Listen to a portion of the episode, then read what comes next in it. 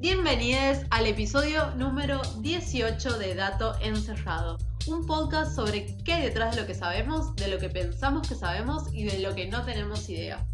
Mi nombre es Belén y una vez cuando en Grey's Anatomy todo se estaba poniendo medio turbio, o sea, en cualquiera de las temporadas, una amiga a la cual le voy a dedicar este episodio, que se llama Valeria, me dijo, che, ¿viste el capítulo en donde se murió? No lo voy a decir, pero fue un momento dramático en nuestra amistad. Mi nombre es Melina, yo le tengo mucho, mucho miedo a los spoilers, entonces lo que hago, o sea, la estrategia que desarrollé es ver las cosas que me interesa ver apenas salen, en general. O sea, si, si ya es algo viejo y me lo spoileaste, es mi culpa porque no lo vi, pero algo nuevo no me va a pasar nunca que me spoileen una serie que quiero ver en Netflix porque ya la vi. Buena estrategia. Mi nombre es Rocío y cuando salió a la venta Harry Potter 7 en Argentina, va, cuando salió a la venta Harry Potter 7 en todo el mundo, fue justo antes de las vacaciones de invierno y yo me estaba yendo con mi familia de vacaciones a San Marcos Sierra, que para quienes no conocen es un pueblo de Córdoba muy desconectado de todo el mundo exterior. Entonces estábamos por salir y yo digo, lo bueno de que nos vayamos a San Marcos es que no me voy a enterar si Harry se muere o no. A lo que mi madre, que me escuchó por la mitad, me responde, ah, sí, escuché en la radio que no se muere. Y así leí todo el libro sabiendo que Harry no se moría. Igual te quiero mucho más, te mando un beso enorme. Está buena la radio. Las historias, y esto es algo que más o menos todos intuimos, son un, un, elemento universal de la cultura humana y son un medio por el cual se transmiten valores sociales e incluso religiones. Y al mismo tiempo, las historias forman parte de una industria que mueve millones y millones y millones de cualquier moneda que elijan, principalmente dólares, al año. Y algo que también podemos intuir es que el disfrute de las historias depende posiblemente de la experiencia del suspenso, por así decirlo, de no saber qué es lo que está por venir. Como las cosquillitas. Como las cosquillitas. Pero Tobin es una investigadora que yo encontré leyendo eh, para, para, este episodio, pero se dedica fundamentalmente a entender la, la, ciencia relacionada a los procesos narrativos, ¿sí? Y si bien los experimentos que voy a contar no son, no son experimentos de su grupo de investigación, es una mina que sabe mucho sobre el tema y que recomiendo leer si les interesan, eh, si les interesan esas cosas. Entonces, Vera lo que dice es, las historias, o sea, las películas, los libros y cualquier manera de comunicar eh, una historia, explota nuestra tendencia natural a tratar de anticipar qué es lo que está viniendo luego. Estas anticipaciones sobre lo que va sucediendo en la historia obviamente están ancladas a la información que vamos adquiriendo sobre eso. Y muchas veces lo que sabemos nos hace tropezar con lo que realmente está pasando. Y eso es algo que se conoce como la maldición del conocimiento. Y Vera dice, por ejemplo, que cuando sabemos la respuesta a un acertijo o un rompecabezas, ese conocimiento de saber cómo se resuelve hace que se nos haga muy difícil estimar cuán difícil es para una persona que se enfrenta con el problema por primera vez resolverlo, ¿sí? Y análogamente, cuando conocemos la resolución de, ciertos eventos, como por ejemplo, qué sé yo, un partido de fútbol o los resultados de unas elecciones, tendemos a sobreestimar cuán probable era ese resultado. O sea, el famoso con el diario del lunes. Estaban queriendo decir eso. Sí. Entonces, todos nuestros análisis van a estar atados y anclados en esa información que vamos adquiriendo. Entonces, algo que, bueno, Meli contó un poco en la introducción, pero ¿a ustedes les pasó alguna vez de, de tratar de evitar spoilearse? ¿Cómo lo hicieron? Yo los, cuando no veía Game of Thrones a tiempo, la última temporada la veía para, ay, necesito hacer un paréntesis, pero para mí, o sea, un paréntesis que va en el episodio, pero para mí Game of Thrones marcó un antes y un después en cuánto no querés saber qué es lo que está pasando. Fue increíble, fue la primera vez en la que yo deliberadamente no entraba a Twitter porque no quería que me spoilearan. Sí, y combinado que estaba todo el mundo literalmente viéndolo, y si entrabas a Twitter un minuto después de que había terminado el episodio, ya había memes, ya había chistes, ya había todo. Porque con otras series por ahí no pasa tanto eso. Entonces, la pregunta es, bueno, ¿por qué? ¿Por qué tenemos este miedo a que nuestra experiencia, es como si fuera que toda nuestra experiencia de disfrute con la historia se va a arruinar? O, o al menos no va a ser tan buena como podría haber sido. Y sí, porque se pierde el disfrute de la historia porque estás haciendo un montón de conjeturas y estás como armando vos un camino de algo que todavía no viste, ¿entendés? Como que se pierde la gracia de la historia para mí. Ok, pero quizás saber solo el final, te creo que pasa eso, pero a la vez, digo, yo las relecturas las súper disfruto, aunque ya sé absolutamente todo lo que va a pasar. ¿Podés esperar un poquito? No, no Un podemos. poquito. Claramente no podemos. Bueno, la, entonces está un poco eso, están como las dos caras de la misma moneda. Por un lado, evitando, o sea, cuidando esa primera vez, porque es, es cierto que uno ve una película por primera vez una sola vez y uno lee un libro por primera vez solo una vez. Pero al mismo tiempo vemos películas y miramos libros un montón de veces después de haberlo visto. Y uno lo sigue disfrutando, si no, no lo seguiría haciendo. Entonces, ahí hay algo, hay algo extraño. Les voy a contar sobre un estudio que se hizo en el 2011 que juntaron 820 estudiantes, estudiantes de grado y lo que hicieron es lo siguiente. Les dieron a todos para leer historias que eran de autores, eh, de, de, autores, digamos, de personas que se dedicaban a, la literatura y a escribir. Antes de leer las historias, a la mitad de esos estudiantes les dieron un párrafo sobre la historia que iban a leer, en la mitad de los párrafos esa información contenía spoilers, es decir, anticipaba resoluciones o partes importantes de la historia que iban a leer a continuación, y la otra mitad leían párrafos que no tenían información crucial para la historia. Y luego de que leían la historia, les preguntaban cuánto habían disfrutado de la historia. Para una pregunta de metodología. A todos los estudiantes les dieron párrafo, ¿no? Porque dijiste que a la, sí, o sea, a la sí, sí, sí. Todos recibieron párrafos, solo que la mitad tenía spoiler y la mitad no. Exactamente. Y acá empieza, empieza el bardo, porque lo que encuentran es que las personas que habían recibido la información con spoilers reportan en promedio haber disfrutado más de lo que leyeron en comparación a lo que no habían recibido. Say what? Ya acá, lucecitas, lucecitas. Y de, de hecho lo que hacen es separar, porque dicen, bueno, dentro de las historias que les podía tocar a cada persona, había de distintos géneros. Entonces separan por género las historias y es un resultado que se mantiene en todos los tipos de historia, incluso aquellas que son como de suspenso o de misterio, en donde un poco la emoción de la historia está dado por el giro o la sorpresa que puedan tomar. ¿Puedo seguir haciendo interpretaciones de resultados? No, Dale, Bueno, yo dale, dejo. dale.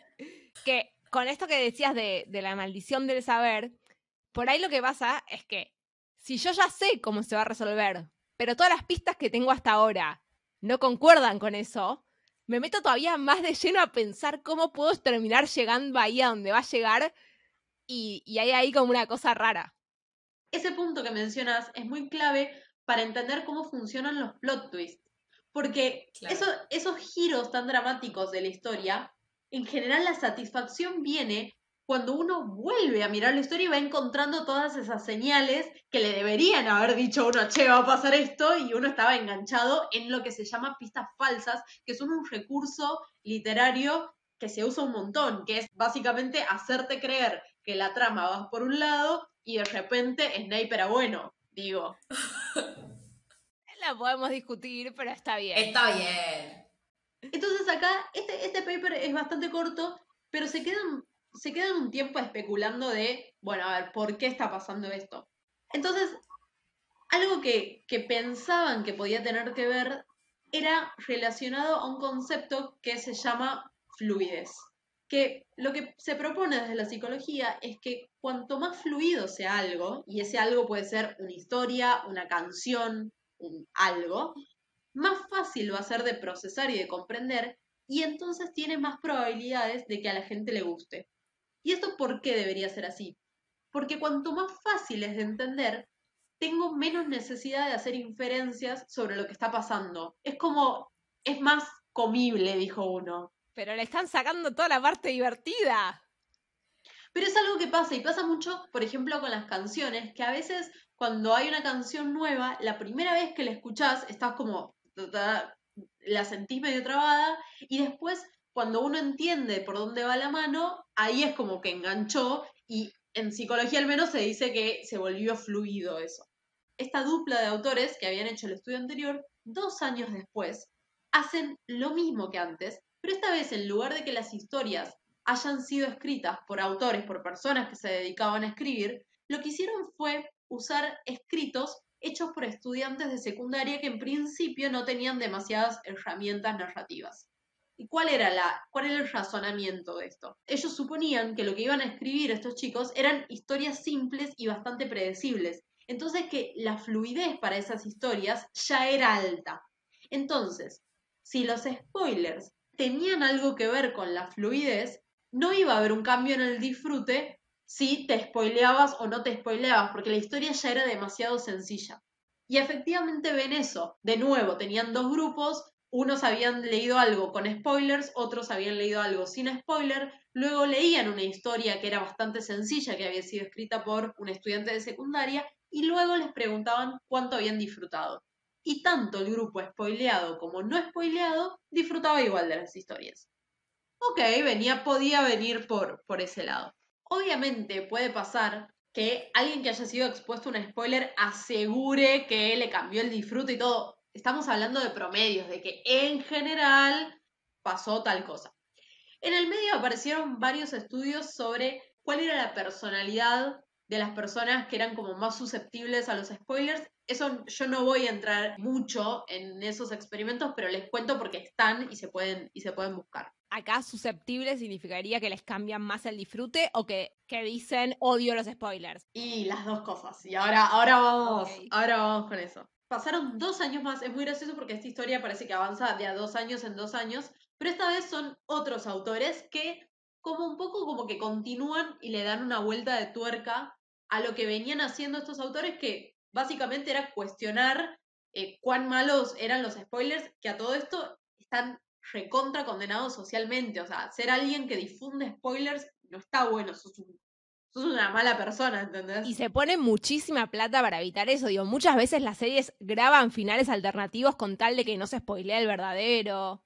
Exacto, y de hecho, estos estudios eh, hacen como mucho hincapié en el interés de las industrias, qué sé yo, industrias televisivas, eh, del cine, etcétera, en entender cómo está pasando esto. Y por ejemplo, decidir qué mostrar o no en un tráiler es algo que importa un montón. O sea, estos, estos estudios que, nada, están, uno nos divierte y qué sé yo, eh, hay gente a la que le significa mucha plata en juego. Entonces, este, este grupo en el 2015 se pregunta lo siguiente, ¿será que los consumidores sobreestiman el impacto de los spoilers en los disfrutes? Es decir, antes de efectivamente consumir el producto, ya estás como haciéndote la idea de qué es lo que te va a pasar. Para, perdón, no entendí eso. O sea, la, pregunta es si nosotros consumidores, cuando vemos tipo, che, va a salir esta serie, ya me estoy haciendo la idea de que no quiero que nadie me la spoilee. No, de qué va a pasar vos teniendo el spoiler frente a la perspectiva de ver algo, de ver una película pensás que lo vas a disfrutar menos, que lo vas a disfrutar más? O sea, ¿cómo es tu relación respecto al disfrute futuro? Claro, ya me contaron cómo termina, me va a gustar la serie si la miro igual. Exacto.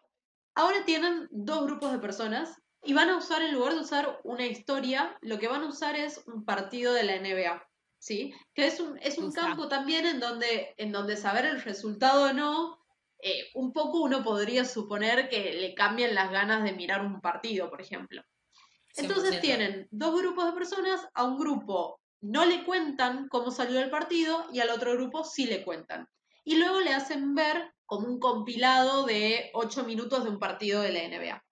Pero antes de ver ese compilado, ese video, les piden que predigan cómo iban a ser sus sentimientos luego de ver el video. Eran varias preguntas, todas relacionadas a cuánto pensás que lo vas a disfrutar. ¿Sí? Luego de conocer el resultado o de no conocer el resultado. Luego ven el video y les vuelven a preguntar su estado actual, tipo, ¿lo La misma pregunta que antes. Exacto. O sea, antes era cuánto pensás que lo vas a disfrutar, ahora es cuánto lo disfrutaste. Ambos grupos, spoileados y no spoileados, manifiestan disfrutar de igual manera el video. Pero el grupo que había recibido el spoiler predijo que iba a disfrutar menos. ¿Se entiende? O sea, lo que ocurre es, nada, pasa lo mismo en los dos grupos, pero es como que la anticipación del grupo spoileado es más pesimista. Y eso un poco es lo que creo que pasa. Sí, yo acá me voy a poner hater porque creo que hace muchos capítulos que venimos siendo muy buenas con los grupos de investigación. pero un clip de 8 minutos no tiene nada que ver con ver un partido entero. Digo, me pones los, las mejores jugadas en 8 minutos y me va a encantar y no me importa si ya sé quién ganó, si no sé quién ganó. Podría, podría ver exactamente qué contenían esos 8 minutos. Sí, pero seguro no es lo suficiente como para. O sea, no, es una inversión suficiente como para que digas, tipo, che, qué fiaca, me miré esta película de dos horas y media y ya sabía el final. Eso es, me parece que te, da mucha más fiaca que otra cosa, digamos, que mirar algo de ocho minutos. Como que la inversión es muy distinta. Claro.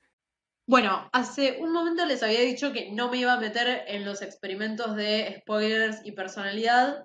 Bueno, mentira. Eh, sí me voy a meter porque en este trabajo hacen algo con la siguiente característica.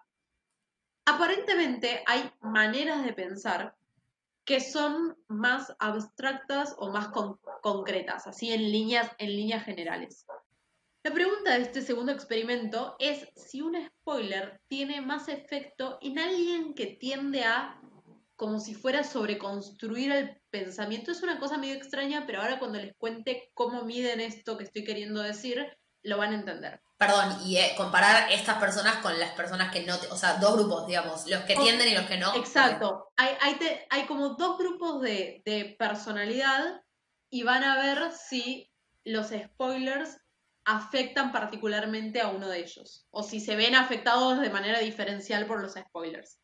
Entonces, el test que usan para hacer estos dos grupos tiene que ver con lo siguiente. Se presenta una, como una oración muy cortita de una acción, como por ejemplo tocar el timbre, y se presentan dos opciones. Una de esas opciones implica una construcción como más abstracta de esa acción, por ejemplo, tocar el timbre y la opción sería ver si hay alguien en la casa, si hay como una inferencia, y la otra opción es como más literal y más concreta, que es, por ejemplo, mover el dedo. ¿sí? Entonces, hay varios casos de esas situaciones y se puede sacar un puntaje que básicamente indica cuál es tu tendencia de pensamiento. Entonces, así separan los dos grupos. Para, a las personas les decían, marca qué. ¿Cuál era la consigna? Yo te doy esta oración y te doy dos opciones. ¿Qué tienes que hacer con eso? Ah, son dos descripciones del mismo comportamiento. Eh, les piden que elijan eh, la más adecuada para ese comportamiento. Ok. Ok, o sea, el comportamiento sería tipo, estoy moviendo el dedo. Tocar el timbre. Tocar el timbre es la acción y vos decidís cuál de las dos descripciones se adecua mejor a esa acción. Sí, ver si hay alguien en la casa o si es mover el dedo. Entonces, según eso, tu tendencia de pensamiento, que de nuevo, esto no quiere decir nada, o sea... ¿Quién diría mover el dedo? o sea, ¿qué es bueno, ese hay gente, Ah, gracias. No, pero al revés. Es, es, un nivel de literalidad muy grande, ¿o no? Por eso, o sea, la abstracción del mundo, tipo, no le estamos viendo el dedo, tocas el timbre para ver si hay alguien en casa. A menos, a menos que estés haciendo rinraje. Ahí no querés saber si hay alguien en casa. Entonces, por un lado tenemos a los constructores, que son los que abstraen más las ideas, y a los, le vamos a llamar literales, no lo llaman así, es simplemente para nosotras acordarnos a quienes nos estamos refiriendo, que son los que se aferran como a la descripción más eh, literal, digamos, del, de la acción. Entonces, ¿qué es lo que ven? Ven que las, para las personas que tienen alto nivel de construcción, ¿sí? para los sobreinterpretadores, les cambia un montón ser spoileado. ¿sí? Básicamente, en criollo, es que el spoiler les caga todo. Y para los otros no. Entonces, esa observación como que ahí les permite entender un poco más por qué algunas personas son más sensibles que otras a los spoilers y que no hay algo como inequívoco en cuál es el efecto de los spoilers para todo el mundo. Pero ¿cuál es la, limitación de este experimento? Y ellos lo plantean. En este caso, este nivel de, de construcción, digamos, fue medido y no fue manipulado, era simplemente una asociación entre dos variables. Entonces, hicieron un tercer experimento en donde acá, o sea, van a hacer que algunas personas deliberadamente sean más constructoras que otras. ¿Cómo hacen Qué esto? difícil. Es muy difícil. Yo cuando lo leí estaba como, ¿cómo se les ocurrió esto? Lo que hacen es lo siguiente. Les van a dar palabras, como por ejemplo perro, Y al grupo, a los que les van a inducir la construcción, a los que van a hacer que sobrepiensen, digamos, Sí. les van a pedir que den una categoría que sea supraordinaria. Entonces, para perro, por ejemplo, una categoría que englobe es animal. Por el contrario, a los que van a hacer que sean más literales o menos constructores, les van a pedir una categoría subordinada. Una categoría subordinada de perro podría ser, por ejemplo, chihuahua. Perrito. Entonces, pero ahora tienen que chequear que eso haya funcionado, que efectivamente el grupo a los que les pidieron las categorías supra tenga más niveles de esta construcción, digamos, de, de esta medida que tomamos antes, y que los otros tengan bajas. Entonces, les toman el test de nuevo y les da divino, perfecto. Entonces, la manipulación funcionó. Tremendo. Me parece muy fuerte, ¿eh? En este caso van a hacer el mismo experimento que cuando solo medían cómo era esta tendencia de pensar. Y eso implica que les iban a dar una sinopsis de una película, a la mitad le daban una sinopsis que contenía spoilers y a otra mitad le daban una sinopsis que no contenía spoilers. Y en particular era, una, era sobre una película de misterio y el spoiler consistía, por ejemplo, que revelaban la identidad del asesino de la película. Tremendo. Un montón, una maldad. Y entonces lo que les preguntaban era cuál era su intención de ver esa película. En otras palabras, les preguntaban cuán probable es que vean la película sabiendo ya esta información. Y lo que ven es que el spoiler solo afecta a la intención de ver la película al grupo que había sido inducido con el alto nivel de construcción, ¿sí? Igual, acá hay algo súper distinto al primer experimento que contaste, porque acá estamos viendo la intencionalidad de verla. Exacto. Sí, no estamos hablando sobre el disfrute y a, Claro. a eso vamos. ¿Y, si- y lo van a hacer? Claro. ¿Les van a, ¿Los van a obligar a verla aunque no quieran o no? No. Oh, se quedan- eh, un poquito más. Dale, hemos visto cosas tan horribles, no lo puedo creer. Y acá proponen algo que me pareció interesante y es que proponen que los spoilers en principio no influirían tanto películas tristes o dramáticas porque los pensamientos negativos, a diferencia de los pensamientos positivos, generan pensamientos más concretos. Para ponen esto sin, sin medir nada, sin. Es su propuesta. ok. Vos también te la pasás diciendo. Sí, pero yo no publico papers sobre eso. No, seguramente tienen muchísimo más marco teórico de lo que yo estoy pudiendo aportar. Seguro, pero me sorprende justamente porque, está bien, de nuevo, en los que medían disfrute, con lo cual es otra la respuesta que están midiendo, sí habían visto que no había diferencia entre los géneros, literarios en ese caso, pero entonces decir con tanta libertad que entre los géneros de película va a haber diferencia, no sé. No sé, digo, no le están viendo la cara a Rocío, pero ustedes viéndola se sentirían jugados. Y ahora vamos a algo con lo que ustedes ya venían torturando, y es que en todos los experimentos que hablamos, el spoiler estaba relacionado al final en general o al, o al resultado de la trama. Y acá estos autores proponen que quizás hay otro tipo de spoilers sobre el cual no estamos, como que no le estamos dando mucha bola, que son los spoilers de proceso, digamos, de qué es lo que va ocurriendo durante la historia. La hipótesis de los autores es que los consumidores tienden a subestimar el impacto negativo de los spoilers de procesos. Ahora lo que van a hacer es tener tres sinopsis de un corto. Una de esas sinopsis tiene un spoiler de final, la otra tiene un spoiler de proceso y la otra no tiene spoilers. Y les piden que y les piden que predigan el disfrute que van a tener cuando vean ese corto. Y antes otra vez vuelven a chequear que la manipulación que hayan hecho, en este caso el contenido de la sinopsis, haya funcionado. Y les preguntan, por ejemplo, cuánta información tenía la, la sinopsis. El grupo que había recibido el resultado, digamos, el final spoileado, dijeron que había sido demasiada información. También cuando les preguntan por cuán importante había sido o cuán significativa había sido la información que les habían divulgado, de nuevo los que habían recibido el resultado del final eh, opinaban que había sido como demasiado importante. Y cuando les preguntan cuánta información se revela de la trama del- de la historia, los que habían tenido el spoiler del proceso dicen que había sido demasiada información sobre eso y los otros dos no. Bien, suena razonable. ¿Y cuál es el resultado de este experimento? Lo que descubren es que cuando el spoiler es un final, se trata sobre el final de la historia, los consumidores sobreestiman el impacto que va a tener ese spoiler sobre su capacidad de disfrutar la historia. En cambio, cuando el spoiler es sobre el proceso, los consumidores subestiman. Entonces, ¿qué es lo que están haciendo en definitiva los spoilers? ¿Cómo funcionan? Pará, pará, tengo una pregunta. Que subestimen o que sobreestimen es porque ahora sí hacen que vean el corto y comparan cuánto predijeron que lo iban a disfrutar con cuánto lo disfrutaron. Exactamente. Ok. Exactamente, sí, me lo comí. Lo que los spoilers estropean es la urgencia del deseo, digamos, de, de ver o de no leer, o sea, la decisión de consumir una historia o no. Pero en principio no hay ninguna evidencia para decir que cambian la experiencia de consumirlo. Tiene que ver con las expectativas y con las diligencias. Y sobre todo es una prueba más que muestra lo pésimos que somos para predecir las influencias de eventos en nuestro estado futuro. O sea, somos muy malos sabiendo cómo nos vamos a sentir a partir de obtener cierta información.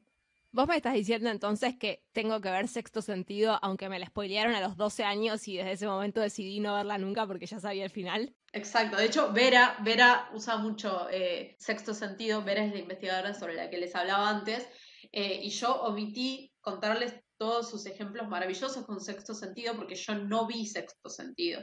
Y aquí es cuando, sí, acá, acá es cuando me echan del podcast. No, pero yo tampoco la Pero vi. Rocío tampoco Claro. la vio. Son dos desgraciadas. Es un peliculón.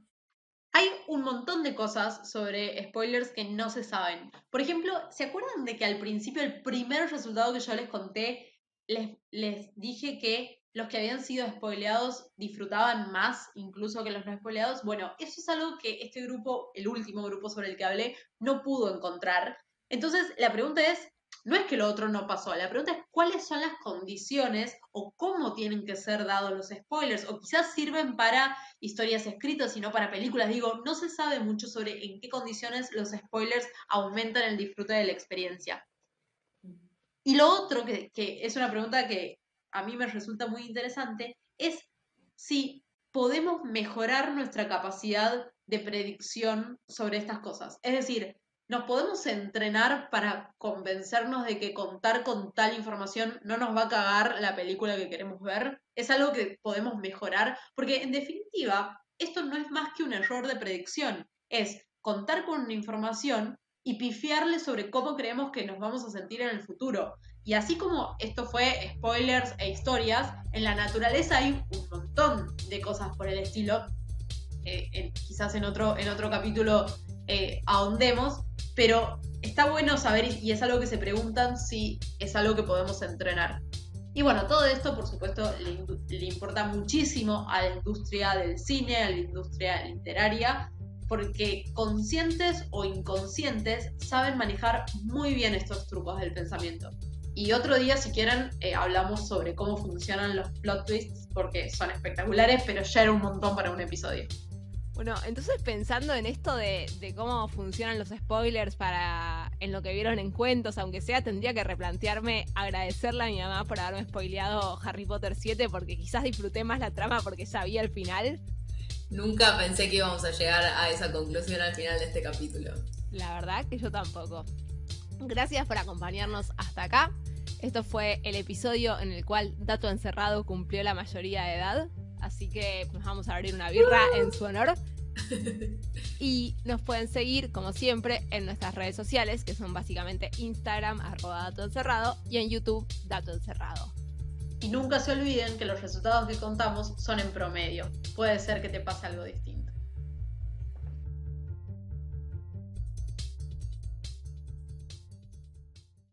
Perdón, o sea, muchas cosas. Yo sé que mi opinión por sobre los estudios científicos no tiene demasiada relevancia, pero no estoy de acuerdo con estos resultados. O sea, tengo demasiadas experiencias personales que lo contradicen. Y Meli, hecho, Meli, ¿te, aco- te acordás que evidencia no es el plural de anécdota? no, ¿Lo tenés en mente? no me acuerdo. Pero pará, De hecho, podés- me vino a la mente, perdón, me vino a la mente una situación, la última situación de spoileo que sufrí, que no fue por no haber hecho la, la segura, que era tipo, que lo, que lo que hago al día de hoy, sino que vi justamente una película muy nueva, que acababa de salir una película española, Contra Cara, creo que se llama, muy muy buena si la quieren mirar.